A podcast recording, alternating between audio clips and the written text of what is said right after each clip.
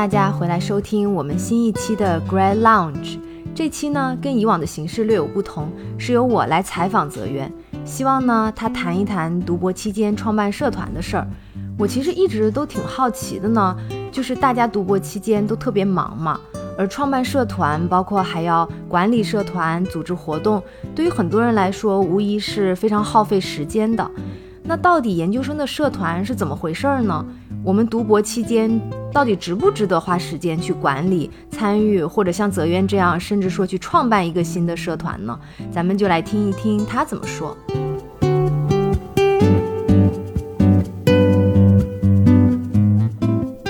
呃，泽渊，我记得你在博士期间在咱们学校创办过一个社团，你还记得大概是你博几时候的事情吗？我们筹备的时候是二零一八年，也就是。我博三的时候，二零一八年春季，嗯，到那一年的期末，也就是差不多四月底五月初的时候，是正式注册成立。那中间隔了一个暑假，所以如果说正式开始活动呢，是在也是那一年一八年的秋季学期，也就是我升博四的那个时候。然后我们社团的名字 叫 Academic Writing Group for Chinese Studies，嗯。就是什么中国研究领域的这个学术写作小组，就是是一个反正挺无语的名字吧。我们当时也觉得这个名字不太好，因为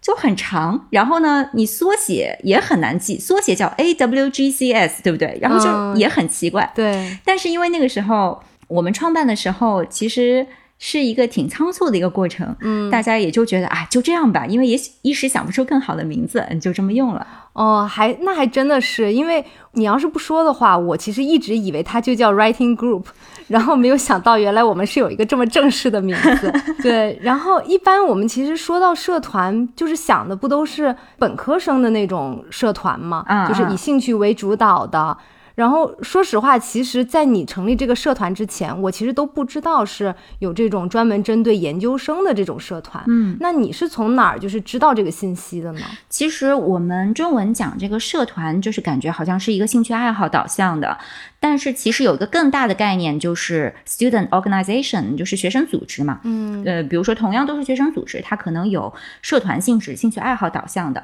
也可能有一些学术性质。导向的组织，对，那其实很多学校它自己院系就会有研究生的这个组织，最常见的就是一个院系它的研究生的学生会，那其实它就是一个在学校注册的这种学生组织，嗯，那其他的一些兴趣爱好类的社团。或者包括跟几个同学一起成立的这个写作小组什么的，所有这些它本质上它都是同一个东西。它在学校里面的这种注册的方式啊，然后它的运作的管理规则、经费申请等等方面都是差不多的，都是遵循同一个系统的。只是我们不了解的人呢，可能脑海中一般不会说把这几种不同类型的学生组织联系起来。嗯，是的。其实插一句，就是我刚刚去美国读硕士的第一年，我也去参加过。嗯，报名过吧？至少报名过不少那种兴趣爱好社团，当然大多数都是以本科生居多的。嗯，我记得当时有报名过一个，嗯，魁地奇俱乐部。什么俱乐部？如果你们喜欢看《哈利波特》的话，应该就知道，就是魁地奇。嗯，它就是《哈利波特》里面的那个运动，骑着扫帚，然后可以可以去玩。就是它是一个真实的运动呢，就是只是说你飞不起来而已，但是你可以骑着扫帚跑，然后其他的规则都是一样的。嗯，对，这是我参加过的一个比较奇葩的社团。嗯，但是因为我这个运动能力实在不太好嘛。所以就也显然没有没有太参加过他们的活动，嗯，但是我有实际上我有参加过一个，就是我坚持了三四年的社团，是日语绘画。哦，嗯，是不是类似于英语角那种？对对对，有点像，嗯，它就是一群学生，但是它里面有很多的日本留学生哦，然后也有很多正在学日语的同学，我们每个星期会去分组做对话哦。那说回我们这个针对研究生的学生组织呢，嗯。因为我硕博都是在同一个学校、同一个院系嘛，那所以我硕士刚入校的时候呢，就很快知道我们这个自己系里面研究生学生会的这个存在。嗯，他们也是每年会邀请大家去自荐或者提名啊，领导人选、负责人选啊，每个学期他们也会组织一些活动。但是呢，我其实一直都比较边缘，就是我也不是很清楚这个学生会它具体是怎么运作的。那后来呢，我同一届有一个博士生，他自己成立了一个学习小组，嗯，是跟他自己感兴趣的这个学术领域相关的，嗯但是他自己的感兴趣的那个领域呢，其实比较狭窄，所以这个圈子它其实非常的小。但是呢，因为成立一个社团，它是有人数下限的，所以呢，他也就拉了一些嗯勉强相关的人进来。那这个是我参加的第一个研究生社团，嗯。这个其实也体现出一个就是研究生社团和本科生社团它在成员招募上的一个重要的区别，就是研究生社团通常是不会去参加那种百团大战的，哦，不会去 摆摆展台，然后向面向全校去招新，嗯，它都是小范围的。嗯发个邮件就有针对性的，或者呢，顶多在信里面贴个传单什么的。哦，嗯那难怪我都不太知道，就是还有这种研究生的社团。嗯，不过我当时也是被拉进去，然后我也不是很清楚他那个社团是怎么运作的，我也没有参加过几次活动。但是呢，至少这个让我知道，哦，原来还可以研究生可以自己办一个面向研究生的社团，而且还可以利用经费买书什么的，我觉得还挺不错的。嗯，是，但我看你的这个时间线，感觉好像从你知道就是可以办社团，然后到你真正落实，其实这个时间还是蛮迅速的。嗯，然后咱们读博期间，其实大家都特别忙嘛，是，就是你是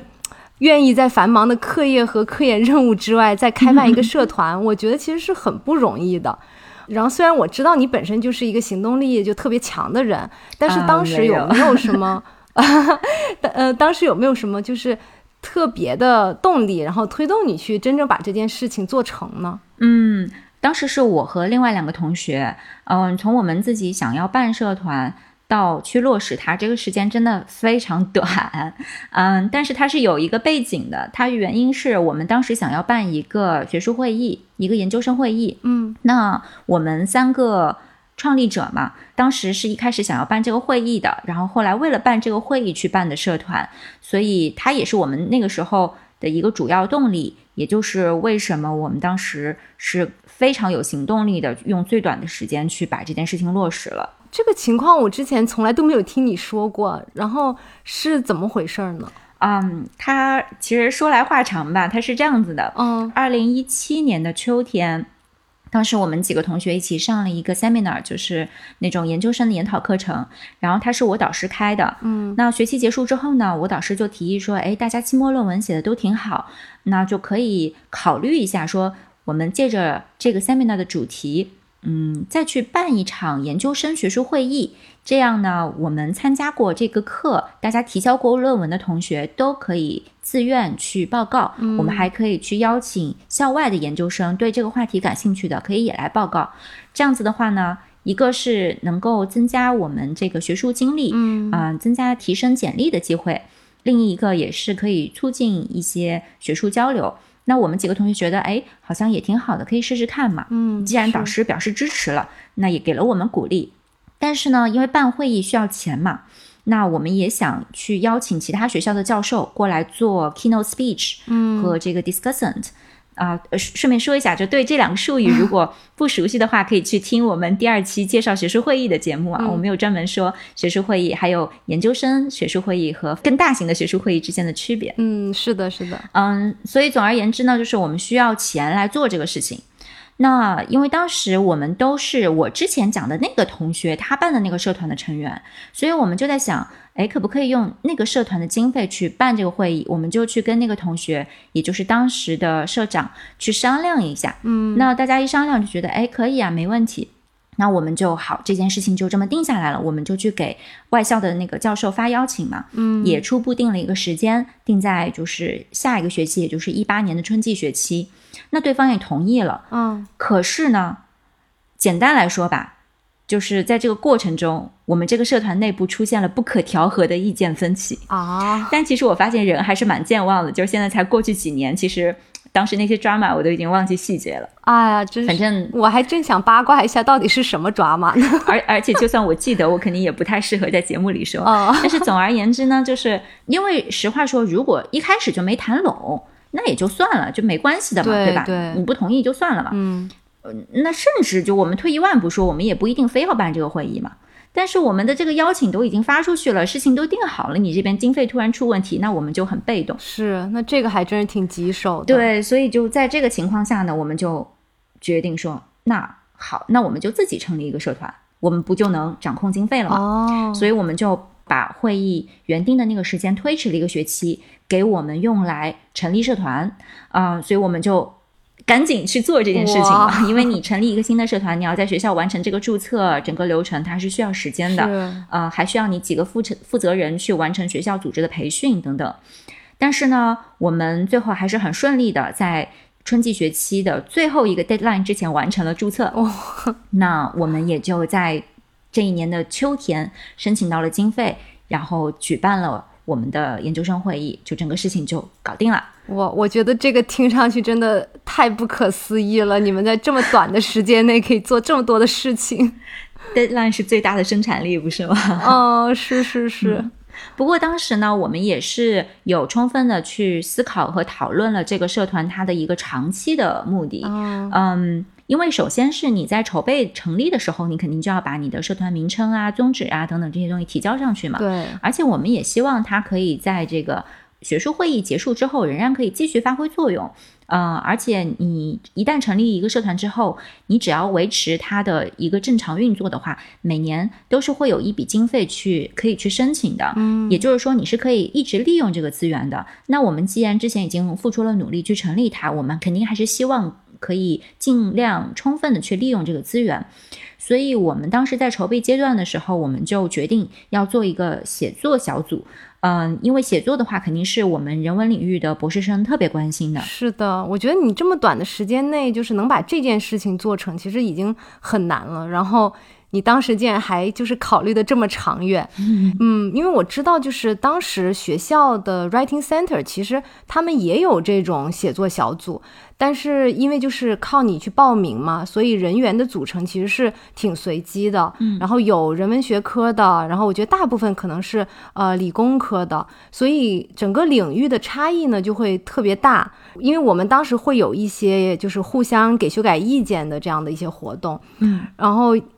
我就觉得，因为领域差异很大嘛，我就感觉其实还挺难做这样子的一个活动的。对，所以，因为我一直就是以为你当初其实建立这个写作小组是希望就是说，因为我们都是做中国研究的，然后领域就比较接近，嗯那就可以比较好的去进行一个这种啊写作小组的一个目的，这样子。嗯，是的，嗯就其实你说的也没错，因为我们当初建立这个社团呢，我们肯定它的第一个原因，首要原因是因为我们想要去办这个会议，也可以说是一个直接原因吧。嗯但是我们真正去成立这个社团，也不是说靠一时冲动就完了。呃，那我们其实最终的一个目的，还是确实像你讲的这样，是想要做一个真正我们自己觉得有用的写作小组。因为我之前也去了解过，像嗯参加写作小组啊，或者集体写作这样子的事情，嗯我也遇到像跟你类似的问题。虽然其实我也没有正儿八经的去参加过，但是你想也能想得出来嘛，对吧？对大家如果领域很不一样，其实你的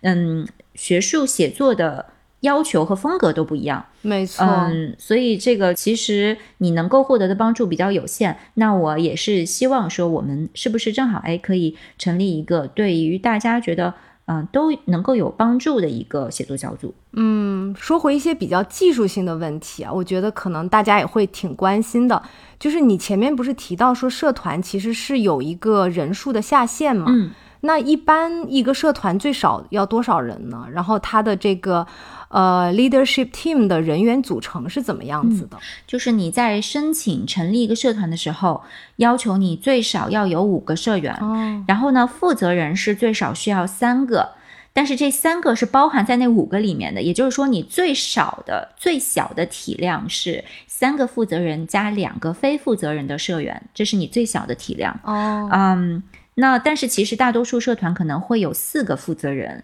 那也就是最重要的四个岗位。就是 president、vice president、secretary 和 treasurer，那也就相当于我们说主席、副主席。然后我们一般如果是国内的学生组织，可能会说，比如秘书部部长嗯和财务部部长这样。但是呢，嗯，它的这个体系它是没有一个部的，它没有一个秘书部或者一个财务部，对吧？它只是一个负责人而已，嗯它并不是一个领导一个部门的这样的一个岗位。哦，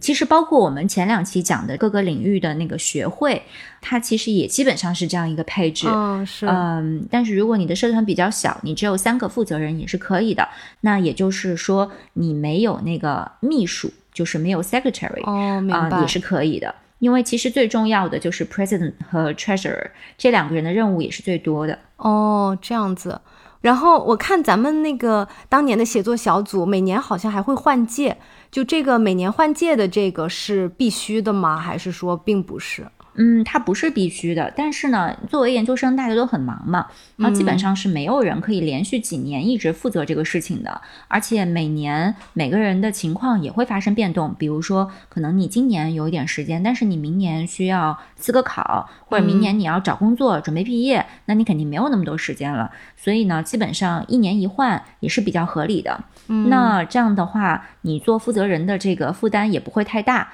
而且呢，每个人也都有一定的机会可以去当一段时间的负责人，也可以在一定程度上去提升他的简历。嗯，是的，我觉得这个轮换机制真的还挺好的，就是大家都有机会可以参与。嗯。然后，那除了你刚才提到，就是说，呃，做负责人的话可以提升我们的简历嘛？那还有一些其他什么好处吗？毕竟大家其实都很忙，然后可能会对担任这个负责人有一定的顾虑嘛，就觉得会啊占掉我很多时间。这样是的，是的。其实呢，首先我还是先讲一下它对于你简历的好处。嗯呃，我们一般来讲，学术领域的简历，就是假设你以后要在学术圈找一个工作，比如说你要去应聘一个高校的教职，那你的简历通常是分为三个部分的。第一个部分是你的 research，你的研究；第二个部分是 teaching，就是教学；第三个部分是 service，就是你的服务。嗯那这三个部分通常来讲，它的重要性也是这样排列，按这个顺序排列的。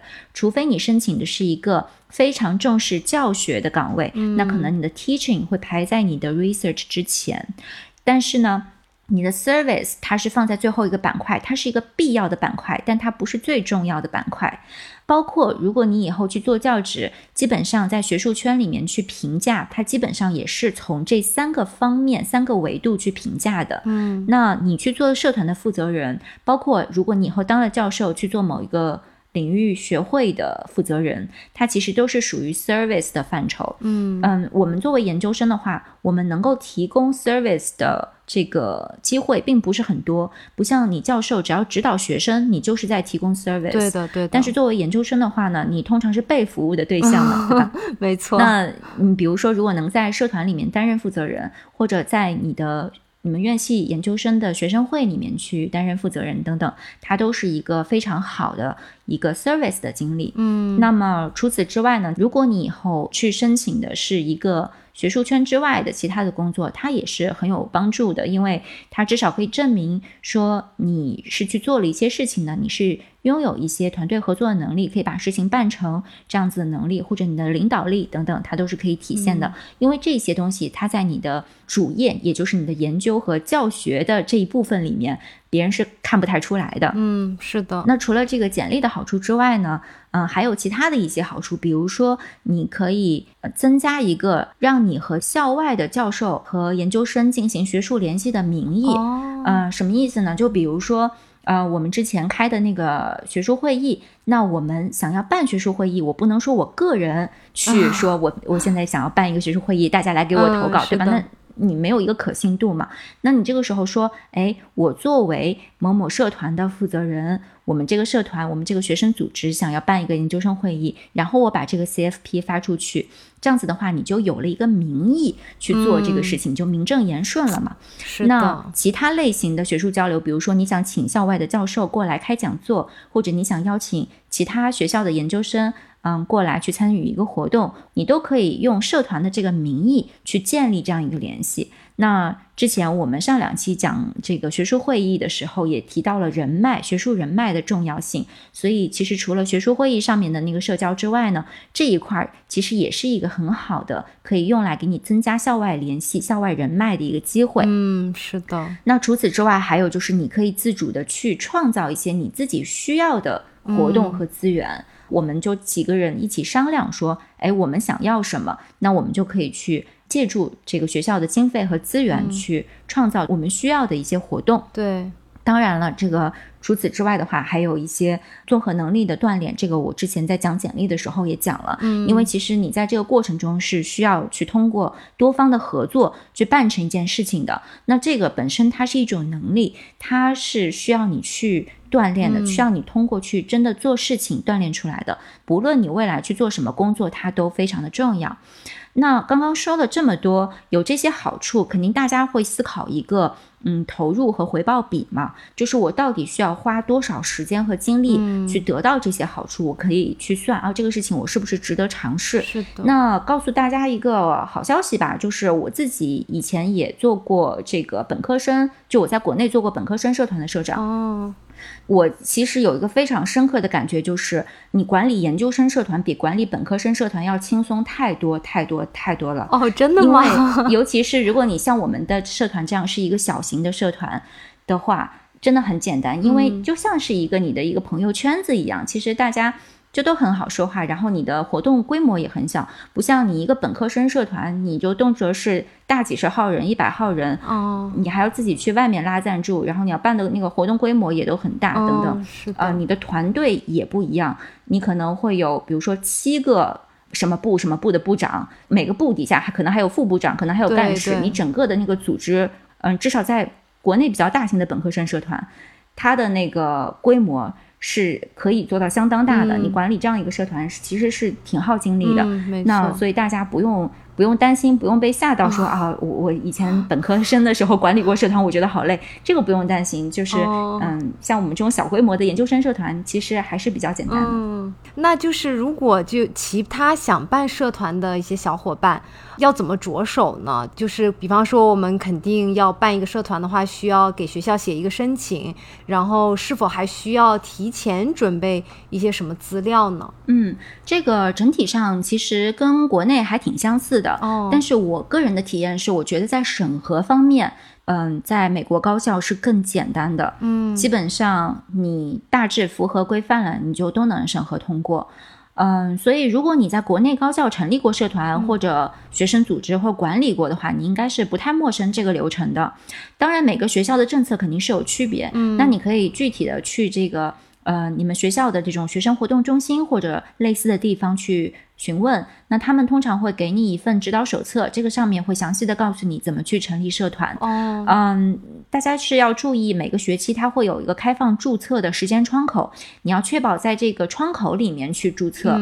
呃，否则你如果错过的话，就要等一个学期。那之前我也讲了，就说你，嗯，需要的人，嗯，他有一个下限嘛，所以首先你要把人找到。你有几个负责人，然后剩下的社员等等。除此之外，你需要找一个教授作为指导老师。嗯，这个跟我们国内的情况也挺相似的。嗯，但是同时你要确保这个教授要符合资格，这个你也可以查到，说什么等级的教授才有当社团指导老师的这个资格。嗯，当然这个指导老师呢，他通常只要负责签字就可以了。哦，那既嗯，那既然就是老师在这件事情当中，其实他付出的时间其实还是蛮少的嘛。嗯，那所以老师们是一般还是比较乐意去做的，对吧？对对，而且这个对于老师他自己来讲也算是他的 service 嘛，所以对对对，一般来讲还是会愿意的。对，嗯，然后除此之外就是相应的这种文书材料了，那可能就包括你的这个社团，比如名称啊、目标啊、宗旨啊，还有章程啊等等，就是这些文件性的东西，这些东西嘛，反正都有模板的，去写一写就好了。嗯，除此之外呢，在美国的话比较特殊的一点就是跟财务相关的东西。首先一部分是跟你的税务相关的文件，因为呃，当然一般不会产生税务问题，嗯，但是因为它这种东西它是一个适用于所有学生组织的一个规定，所以所有的社团都需要提供相关的文件，只是你实际上不一定会用到它。嗯，除此之外，你需要开一个社团自己的银行账户，这个是你们要自己去银行那边去办这个集体账户的。那除此之外，就是去完成学校规定的这个负责人培训。一般来讲，就是学校去嗯组织几场讲座，然后你可以自己去选择你适合的时间，然后你去完成这个培训。嗯嗯，泽渊，那你之前讲到就是说你们。当时办这个社团，因为社团的话，其实会有一定的经费嘛。嗯，那这个经费主要是从哪里来的呢？然后，比方说一个学期或者说一年会有多少钱？这个能给我们讲讲吗？嗯嗯，这个经费呢，跟国内的情况还真不太一样。哦，呃，国内的话，可能普遍是需要我们社团自己去拉赞助。嗯啊，那就嗯有点困难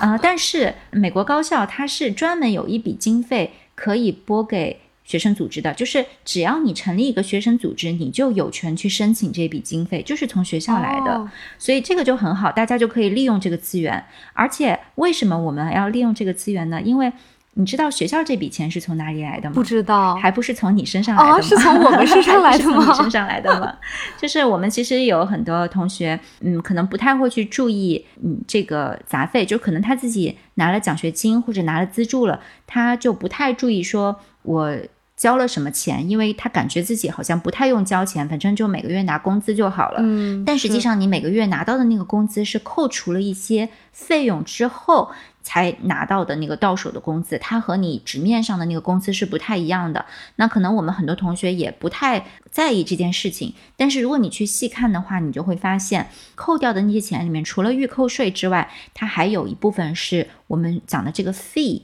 嗯，也就是杂费。啊，它和 tuition 学费是不一样的。嗯，你的 tuition 是因为你的奖学金或者你的资助被直接免掉的，但是你所有的 fees 是不可以免的。嗯嗯，不管你是拿资助也好，你是拿 fellowship 也好，你是自费也好，不管是什么样，你的 fees 必须要交。那作为拿资助的同学来讲呢，这部分钱它是给你直接从工资里扣掉的。所以其实你是交了这个钱的哦啊，你这笔钱没有拿到嘛？其实你交出去了。嗯，那这笔费用里面呢，它肯定是包含各个不同层面的杂费，其中有一笔很大的。就是你的活动费 （activity fee）。哦，那你这个活动费呢？他学校把它收上去之后，它就会作为这个学生活动经费。学生活动经费的花销，它是有不同的层面的。他可能会去组织一些活动，那所有学生都可以来免费参与。他这个时候开销是从学生活动经费里面走的。嗯，除此之外呢，还有就是作为。给这些学生组织去拨款，所以学生组织拿到的这个活动经费，就是从我们每个人交的这个学生活动经费里面来的哦。所以大家知道，你既然已经交了这个钱，如果你不成立这个社团，你至少去参加一些社团，就这样可以充分利用自己交的这笔钱。否则你就是纯交了，你没有享受到这个好处嘛？是的。那我们这个拿到的这个经费呢？它分为两块，嗯，一块是你的日常开销的经费，像我当时呢，是我们是每个社团，你每一年日常开销经费是两百美元，这一部分的经费是用于什么呢？用于你的，比如说打印啊，或者是一些。基本的一号品材料、文具，就这一类的东西。嗯嗯，这笔钱其实通常你是花不完的。像我们这种社团，通常是花不完的。可能有一些本科生社团，它这方面的耗材比较多。哦，嗯，然后这一部分的钱呢，它不是你报销的，它是你去直接去使用人家的资源，哦，然后去从那个资源里面走账。那这一块儿它是一个维持你日常运转的这个经费，嗯，那另一块经费是活动经费，活动经费这块是个大头，嗯，初期成立，像当时我们学校的规定是初期成立的社团。第一年是每年两千美元，哇！然后到了第二年，如果你的社团维持的状态很好，嗯，各方面都很不错的话呢，就可以涨到三千美元。那以后如果你一直维持下去的话，你每一年都有三千美元的这个额度，那还挺多的。对，当然这个三千美元不是直接给到你的，它是需要你去办活动，然后去申请经费，然后去。报销你的这个开支，也就是说，如果你很懒，没有办活动，或者你办的活动都不需要花钱，那你就花不了这个钱，它是需要你去报的嘛？哦，明白。嗯，那所以呢，其实很多时候我们作为社团负责人的思路，我们也是在想怎么样花钱，对吧？怎么样就是把这个经费，因为既然是我们可以用的嘛，怎么样把它就更好、充分的利用起来，让大家都可以享受到这个利益。对这方面的话，我们也是会去开动脑筋的。嗯，但是呢，大家不要想说，那我们很简单啊，我们就组织一个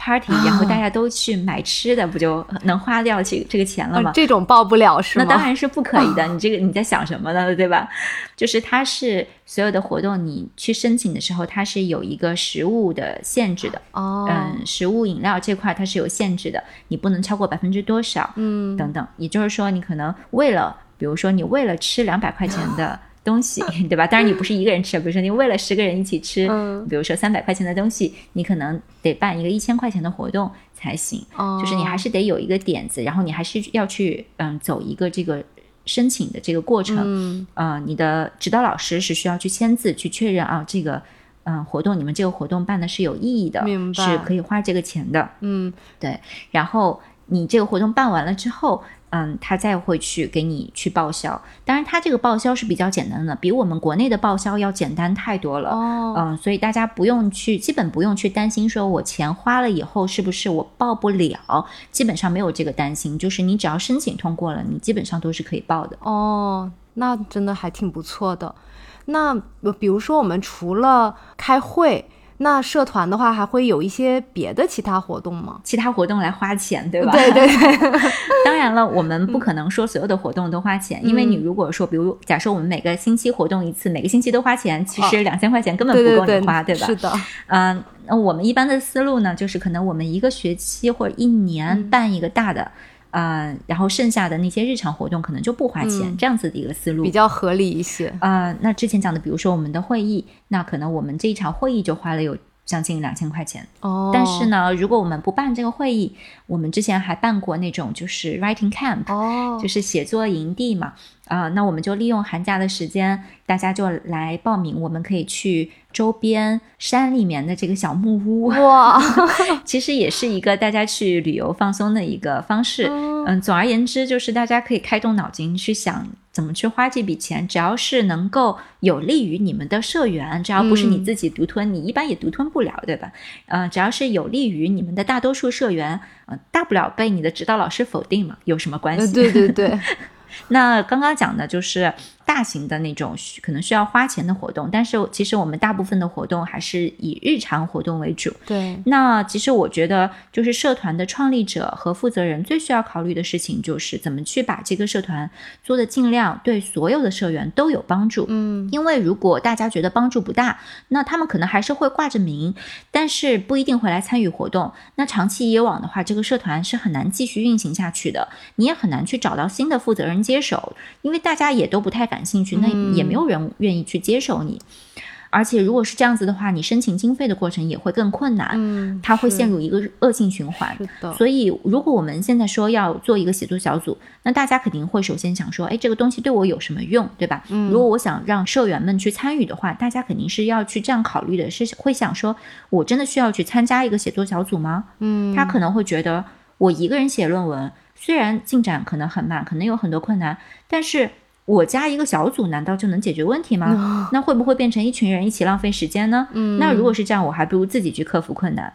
所以，尤其是你之前也讲到说，你参加过 Writing Center 那种写作小组，你觉得不是很有帮助。对，嗯，其中还会涉及到一些，比如说互相给对方提意见啊，像这样子的事情。嗯，那肯定很多人他最初的想法就是。我们都是研究生，都是差不多的水平，呃，做的领域又不一样。那你能给我什么有用的建议呢？那如果不能的话，我为什么要花时间去看你的文章，给你建议呢？对吧？他肯定是会有一个计算的，他会去考虑这个事情值不值得做。是的，嗯，所以我们作为社团创立者的话，我们首先就考虑说，怎么样能够让所有人都花最小的代价。同时又感觉到真的能有所收获，这样大家才会愿意去做这件事情。如果我们能做到这件事情呢，其实对于社团负责人我们自己来说，就是收获最大的，因为你相当于就找到了一群合伙人，大家愿意一起来做这件事情，最后大家共赢。嗯，如果我们做不到这一点，那其实就是社团负责人自己会很累，因为他就变成你们几个负责人。不得不去说服其他人去做他们觉得没有意义的事情，那肯定是又累又没有成效的。你自己也会慢慢的没有动力，也很难从里面获得什么。嗯，那我们这种研究生社团的好处呢，就在于它是小而精的，所以它很容易做到一个个性化和比较强的针对性。嗯嗯，所以我们最开始做这个事情呢，就是去收集各个社员的需求，看看。他们到底想要什么。嗯，那另外呢，我们就会根据这些需求去尽量做一些多样化的活动，因为每个人的需求和喜好是千差万别的嘛。嗯那我们希望通过活动的多样化，可以让每个人至少都能从中找到一两种对他自己有帮助的活动。但是呢，活动的多样化，它不代表我们负责人要做更多的工作。可能你乍一听这个想法，好像说你又要让活动多样化，又要去满足大家的需求，你不是作为组织者会很累吗？其实不一定是这样的，有的时候它反而是通过负责人做更少的工作去实现多样化。呃，你以这个我们写作小组为例。那我们一般理解中的写作小组就是，好像几个人约好一个固定的时间地点，嗯然后大家呢可能开始的时候交流一下各自今天的写作目标，然后就开始写，比如两个小时，然后时间到了以后呢，再互相交流一下这段时间目标达成的情况、遇到的困难等等。嗯那这种形式的好处是，虽然大家还是各写各的，但是它可以营造一种集体感嘛。英文有个词叫 accountability，也就是你会觉得好像别人在看着你，或者对你有期待，那你不希望别人都在努力，然后只有你在偷懒嘛，对吧？哦，哇，这个地方我还学了一个新词，因为我之前一直以为写作小组其实营造的那个感觉就是 peer pressure，就如果大家别人在写，然后你没有在写，你就感觉好像就是有这种这这种压力。来自同伴的压力，哎对对对你讲的这一点还挺有意思的。我、嗯我还真的没有说深入去思考过 accountability 和 peer pressure 之间是什么关系，但我觉得这两者好像是有一定联系，但肯定又不一样。因为嗯我觉得 accountability 它是给人感觉是更加主动和积极的，就是我自己主动的希望别人认为我是 accountable 的。哦，就比如说是一个说话算话的人，嗯我就会主动的去做这件事情。比如说，你看我们这个播客，我们跟大家讲我们每周更新，对吧？呃那我们就会主动想尽量去做到每周更新。嗯这个不是因为 peer pressure，对吧？啊没错没 错这个就是我们主动想想要 accountable。嗯呃，所以相比之下的话呢，呃，我觉得就是像这种集体写作的形式，嗯它本质上它其实是一个自我要求，因为其实没有人说是逼着你怎么样，对吧？人家也不会真的就给你一个什么负面的评价。嗯，嗯，只是你这个时候觉得，嗯，我应该在，因为我们每个人都有一个倾向，就是希望在别人的面前去呈现自己好的一面，嗯所以它仍然是一个主动性的，嗯，想要去积极做好的这样的一个心态。是的，那刚刚，嗯、我们讲到这个多样化嘛，呃，我刚刚陈述的是一般我们理解的写作小组运行的方式，对吧？嗯那现在，如果现在我们社团就说好，那我们统计大家，呃，星期几有时间，比如说星期五下午一点到四点，我们就在这里开始，大家都要到场。等等，那就相当于什么？相当于我们给所有的社员只提供了一个选择，嗯，是的，那结果一定是去的人越来越少。哦，对吧？因为可能大家一开始说他有时间，但是时间长了之后，他可能有一些别的变动，他可能这周不来，这周不来的话，可能下周也不会来，等等。嗯嗯，因为最后大家觉得我只有这一个选择，然后那他要么就是去，要么就是不去，是的，对吧？只有这两种可能性。那去的人越来越少的话呢，就给负责人也有一个压力了，你就觉得好像。至少是你组织的，那你至少自己每周这个时间段一定要到场去组织它呀，嗯对吧？你自己都不去，你还指望别人 去，对吧？那这个时候你自己负责人也觉得很累，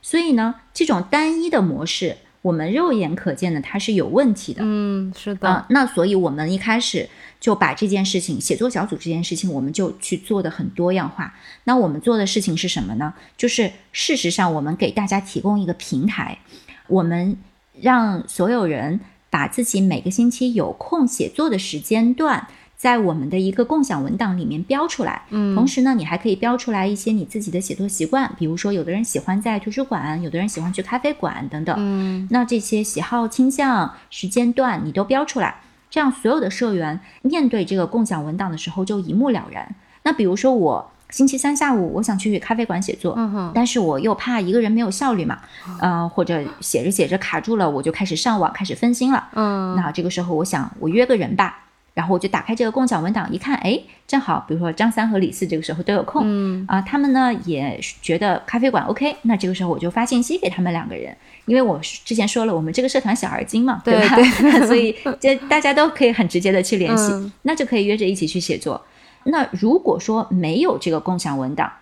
那可能我也认识张三和李四，嗯，我也有他们的联系方式，但是我可能不知道他们这个时候也有时间，对，也打算写作，嗯，我可能也不会去主动问，因为否则我也不想感觉好像说打扰人家或者勉强人家嘛。嗯，是的，那因为有这个共享文档，我就知道他们也是愿意在这个时间是可以是 available 的，对吧？对，所以我就可以很有充分的理由，这个时候去发信息问一下，哎，要不要我们约这个时间？那可能我约到了这两个人之后啊，我们一起去写作了，那感觉也挺不错的。那可能我们就商量说，哎，以后我们每周三都在这边碰个头，怎么样？嗯，那可能大家就觉得很好，可能我们这个时候我们自己的这个我和张三李四，我们这个小团队就组建起来了。嗯，那可能我们过一段时间，大家又有别的安排了，我们可能再组新的，对吧？我还可以回到这个共享文档里面，我可以再再看，嗯，谁这个时候有时间。所以其实我们这种形式呢，就是给所有社员提供这样一个平台，你们自己去组小组，找到你适合的时间地点和队友，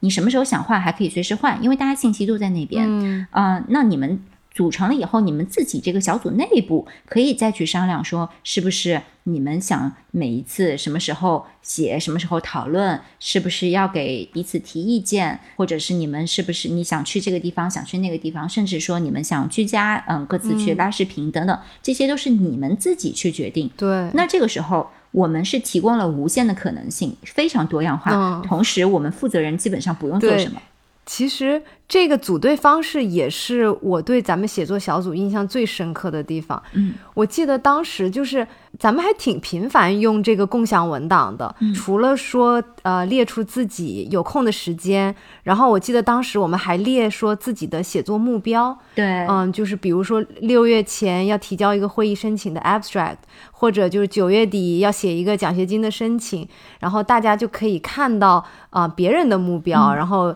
别人也可以看到你自己的一个写作目标。我觉得这样子就也像是有。呃，小伙伴在监督自己嘛，然后你就会更加的，就是有有动力去完成你的这个写作目标。对对，这个也是利用了我们之前讲，你在一个集体里面，我们希望给别人一个好的印象，希望让自己 accountable 这样的一个心理，就是我通过把自己的目标告诉别人，啊从而让自己更有动力的去完成它。是，那嗯，刚刚我说到这个。嗯，你们自己去组写作小组，在这个基础上呢，因为我们作为一个社团，我们是有一些便利和资源的，比如说我们可以免费去借场地，呃，有一些场地你作为学生个人可以借，但是有一些场地你作为学生个人借不了，你必须只有组织或者是社团才能借的。嗯那那种场地它可能条件会好一点。那这个时候我们作为社团，我们是可以提供这个资源给我们的社员的。所以呢，我们也会每周有几个小时的一个固定时间，那就告诉大家说，比如说。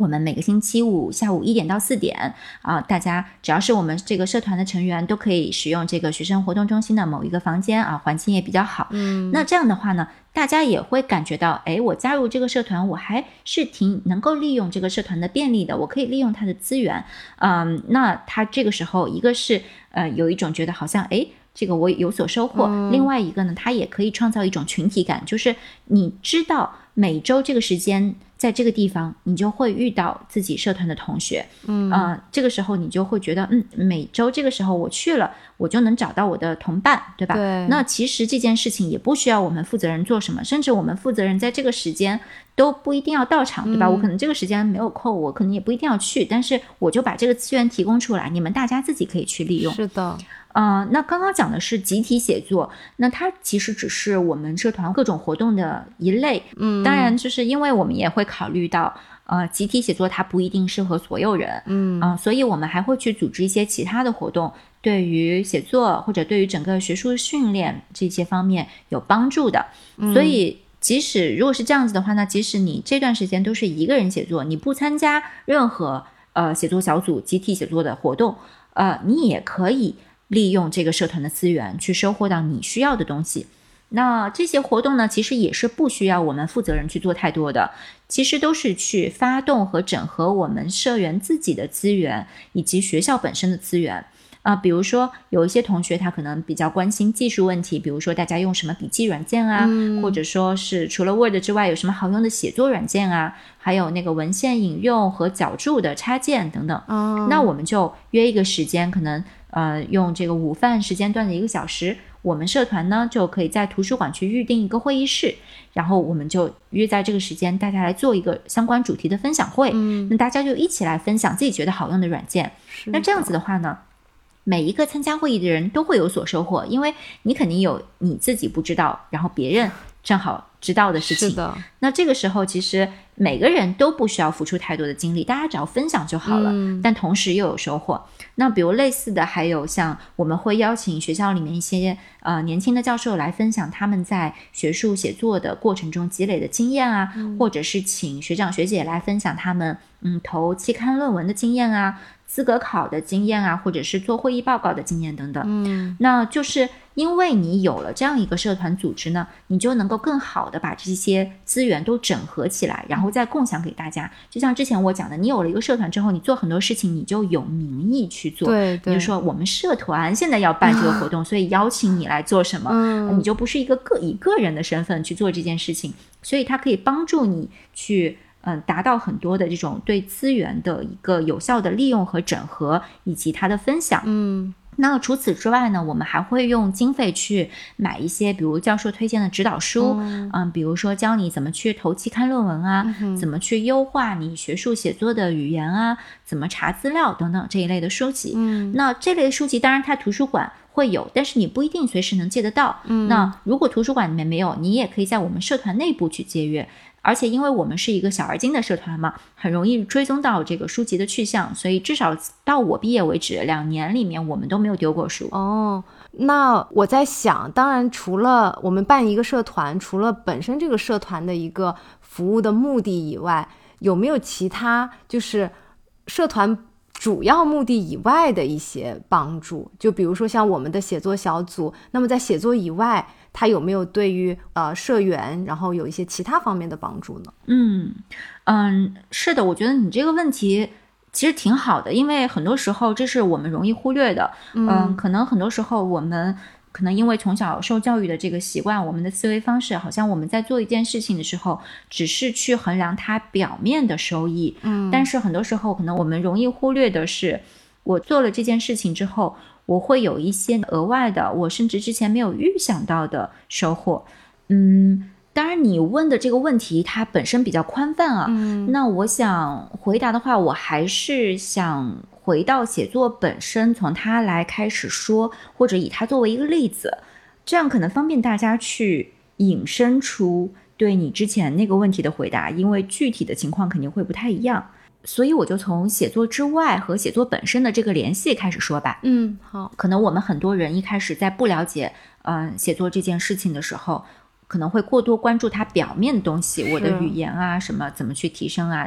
很多过多关注技哦巧的东西。对对，嗯，但是呢，我觉得对于研究生来说，呃，或者说你参加一个社团或者是集体写作，它有一个非常大的帮助，其实是在写作之外的帮助，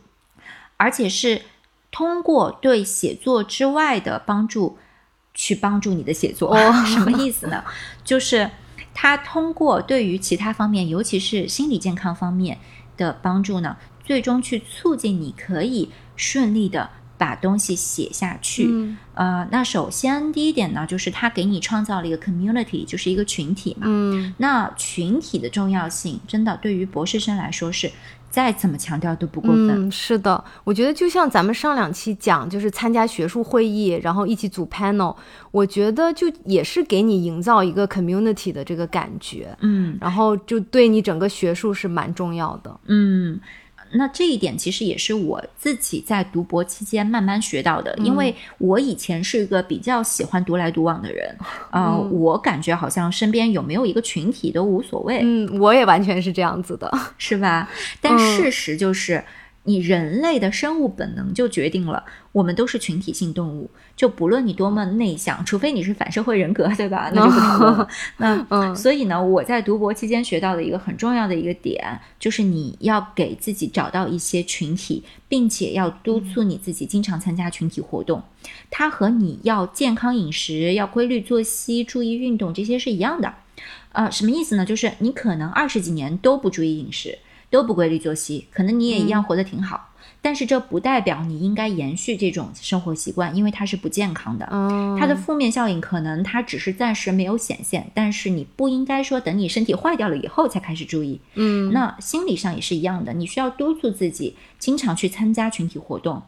嗯，这个和你需要督促自己说多吃蔬菜、多运动、早点睡觉，这个是一样的。你的嗯身体和心理的健康是你能够写作、能够完成学位的前提。嗯，这点我也是真的深有体会。就我不知道大家有没有玩那个十六型人格，然后我自己是典型的 INFJ 人格，然后百分之九十三的内向。啊哇，对对对，就哪怕我已经如此内向的人，我其实都会逼自己参加一些社交活动。嗯就大家可能知道，就是内向型的人格，他其实是要通过就是自己独处，嗯就比如像宅在家里面，然后来积累那个能量嘛。然后社交其实对内向型的人，就是能量值的消耗是非常巨大的。嗯可是我觉得我自己观察自己，就是长期看来还是需要，就哪怕这么内我这么内向的人，我还是需要去参加社交活动。呃，相比就是说我一直闷在家里来讲的话，参加社交活动还是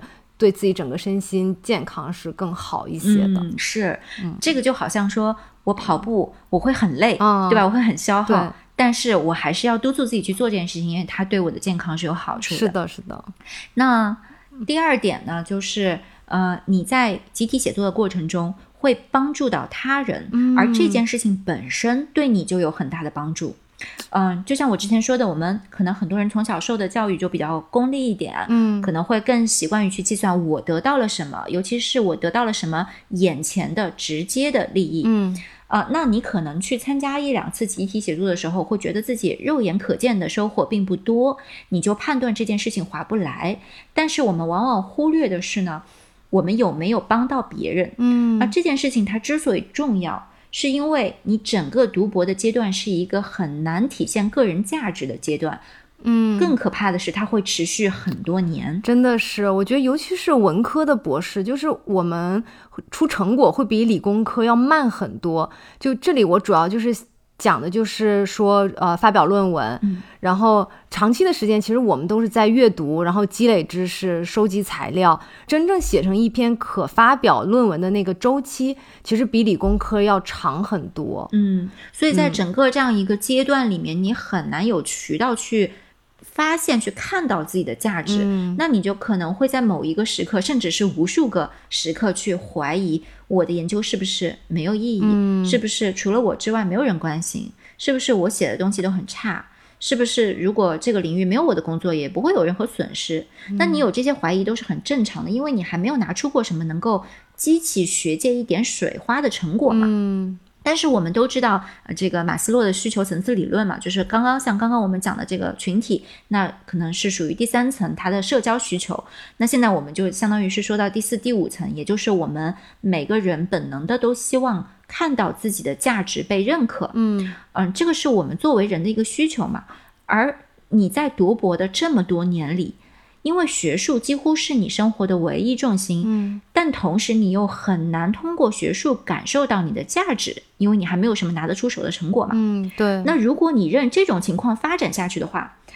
不夸张的说，它对你的心理可以产生一个毁灭性的打击。嗯而且你越觉得你做的事情好像没有什么价值，你就越难创造价值。是的，但是呢，如果你经常参加一个写作小组或者类似的群体，你就可以迅速创造价值。别人会告诉你说：“哎呀，跟你一起写作，我感觉效率高多了。哦或者别人可能会说：“呃，请你帮他给他的初稿提提意见。”然后说：“啊，哎呀，你提的这一点对我太有帮助了，我自己之前没、完全没有想到。”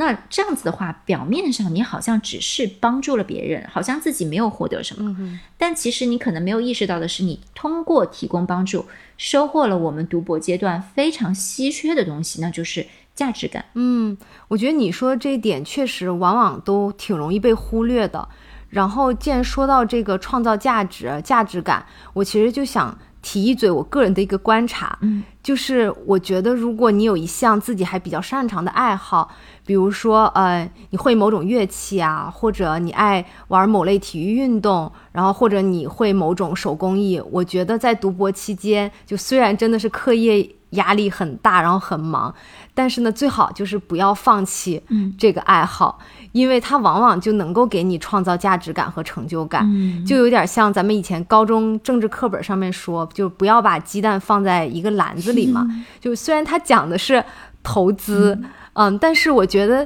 其实道理是共通的。就如果你的生活中全部都是学术，那我们文科博士的这个学术的回报周期又很长，那你在中间其实挺容易就崩溃的。如果你一直都没有一个成果的一个显现出来的话，那我觉得就可以适当分散一下学术在你生活当中的一个权重。他如果没有给你回报的时候，最起码你如果还有一个爱好，那你也可以从这一到两样爱好当中，就是收获到一个回报和呃自我价值的一个肯定嘛，那就是对自己身心会比较健康一些，就不会长期在一个压抑的状态。对，这一点我真的是太同意了。而且我觉得你讲的这种保持一个爱好，它除此之外，我觉得还有很多其他的好处。这个我们以后也可以去慢慢讲。嗯，那除此之外，最后也还是很重要的一点就是掌控感。那这个话题其实对于博士生来说也是非常的重要。以后有机会我们也可以展开来说。但简而言之，就是博士生意味着，呃，你在这么多年的时间里都会一直处于权力的最底层。嗯，呃，什么意思？就是你永远都是向上去寻求资源、寻求帮助、寻求认可，然后别人来评价你，来决定你的命运。呃，你会发现生活中就充满了焦虑，而且这些焦虑的根源大多数是你无法掌控的。嗯，所以你会感觉自己长期处于一个权力缺失的状态。那如果你发现自己面临这样的问题呢，你就需要有意识的去创造，哪怕是一些很微小的掌控感。比如说，有的人他通过坚持健身去获得一个对自己身体的掌控感。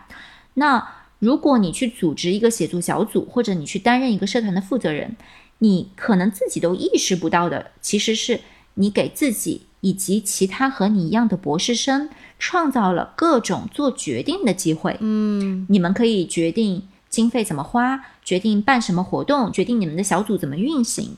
这些听起来虽然都是很小的事情，但是它在我之前说的那种权力缺失的环境下。对你的心理状态是会有积极作用的哦，这个还真是我以前完全都没有想到过的一些好处。嗯，那我刚刚说的这几点，可能它看起来本身跟写作好像都没有什么关系，但是它归根结底是去帮助你保持一个健康的心理状态，从而去支持你的写作，支持你去完成这个学业。嗯，因为你其实会发现到最后你在写作上面。面临的最大的障碍不是什么语言或者技巧，而是心理的障碍。当然，这个以后我们还可以细说。但是总体上，我的意思就是，你所有的这些额外的、附加的，你自己一开始都没有想到，甚至一开始都觉得不太重要的这些东西，其实它可能才是能够解决你根本问题的一些解决办法。嗯。